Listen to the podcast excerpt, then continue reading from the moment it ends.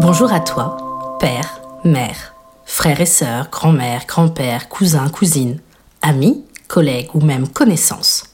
Et bienvenue dans le Cercle Postpartum, le podcast qui parle de postpartum. Aujourd'hui est un jour spécial.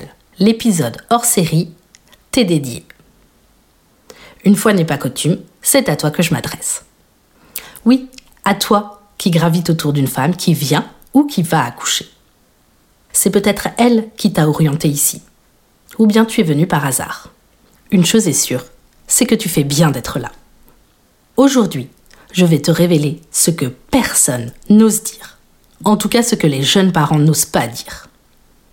Je vais te parler sans filtre que tu comprennes ce qu'on attend de toi ou pas durant le postpartum. Si tu ne sais pas ce qu'est le postpartum, je t'invite à découvrir la définition du postpartum dans mes épisodes de présentation. Si tu as eu des enfants récemment, cela va te parler. Si tu as eu des enfants il y a plus d'une génération, sache que beaucoup de choses ont évolué, alors mes conseils te serviront sûrement. Et si tu n'as pas d'enfants, ouvre bien tes oreilles. Avant toute chose, ce qu'il faut que tu comprennes, c'est que le postpartum est une période difficile où se mêle joie de l'arrivée d'un bébé avec fatigue, nouvelle organisation et bouleversement interne. Et oui, tout n'est pas lié aux hormones.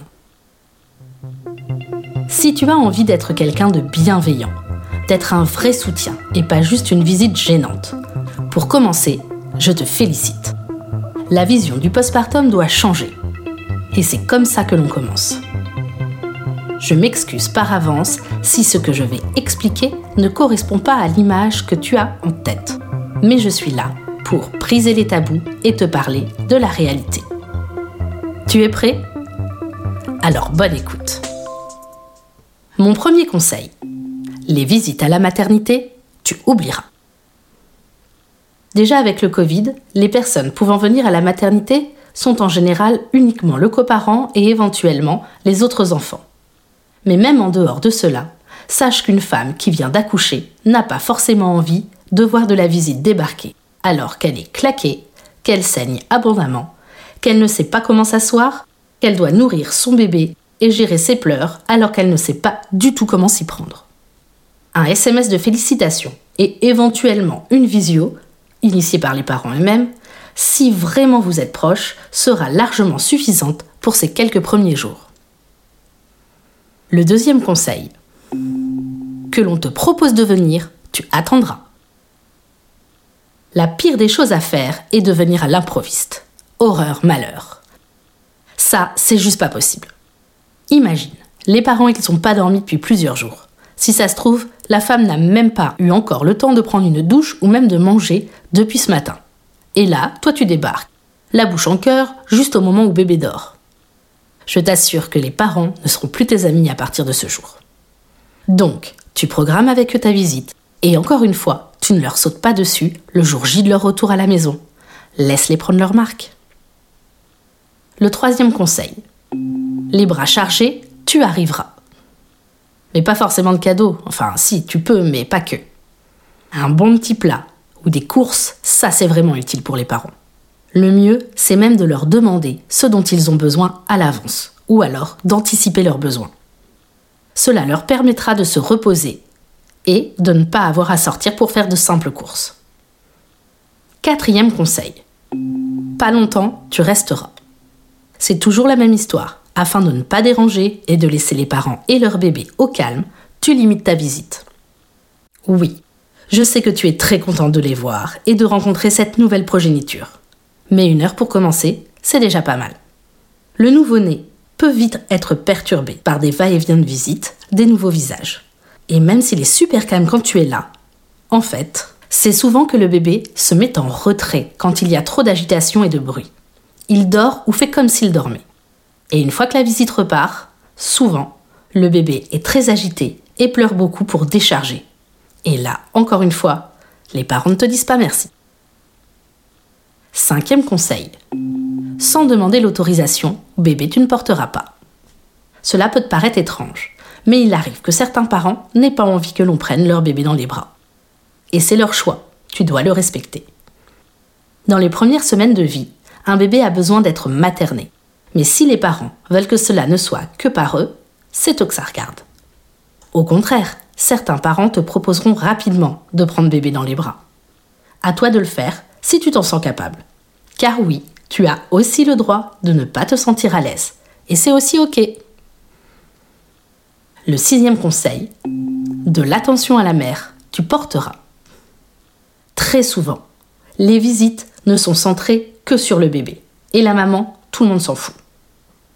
Prends le temps de lui demander sincèrement comment elle se sent, comment elle gère, et d'écouter ce qu'elle te raconte, sans jugement et sans commentaire.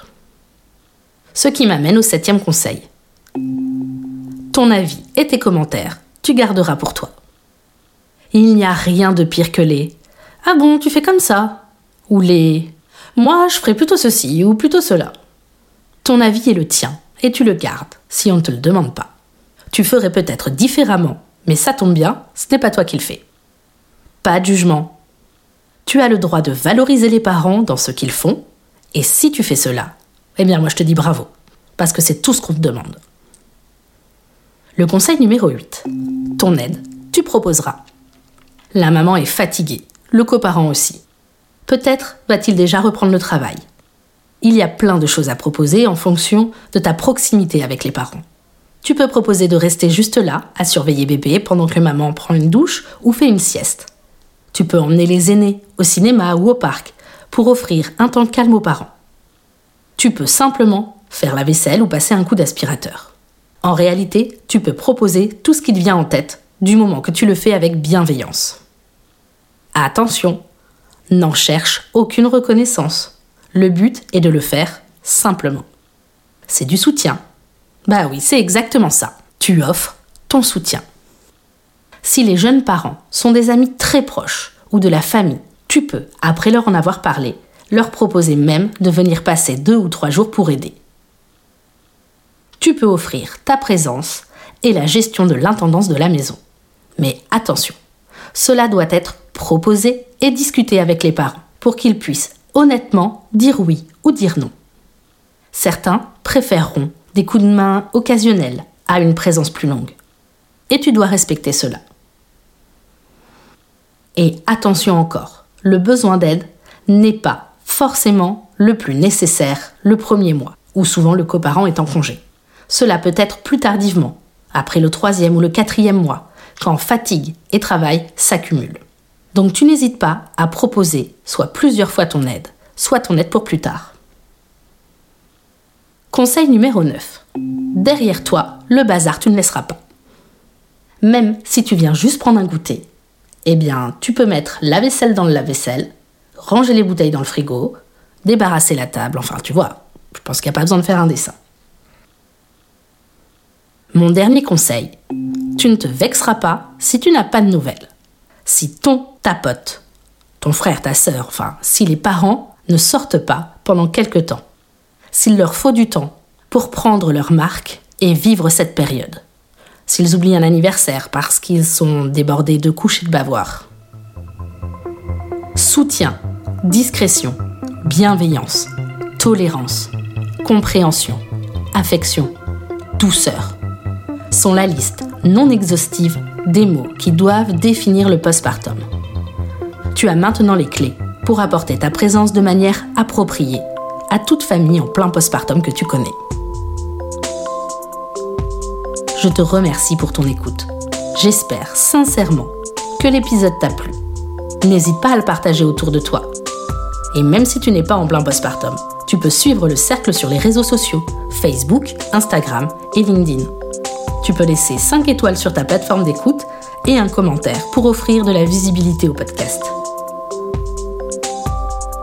N'hésite pas à en parler autour de toi, à toute femme enceinte. Merci d'être entrée dans le cercle postpartum. Je suis Anne-Charlotte Schmidt. J'écris et je réalise le podcast Le Cercle Postpartum sur une musique de Guillaume Coindé.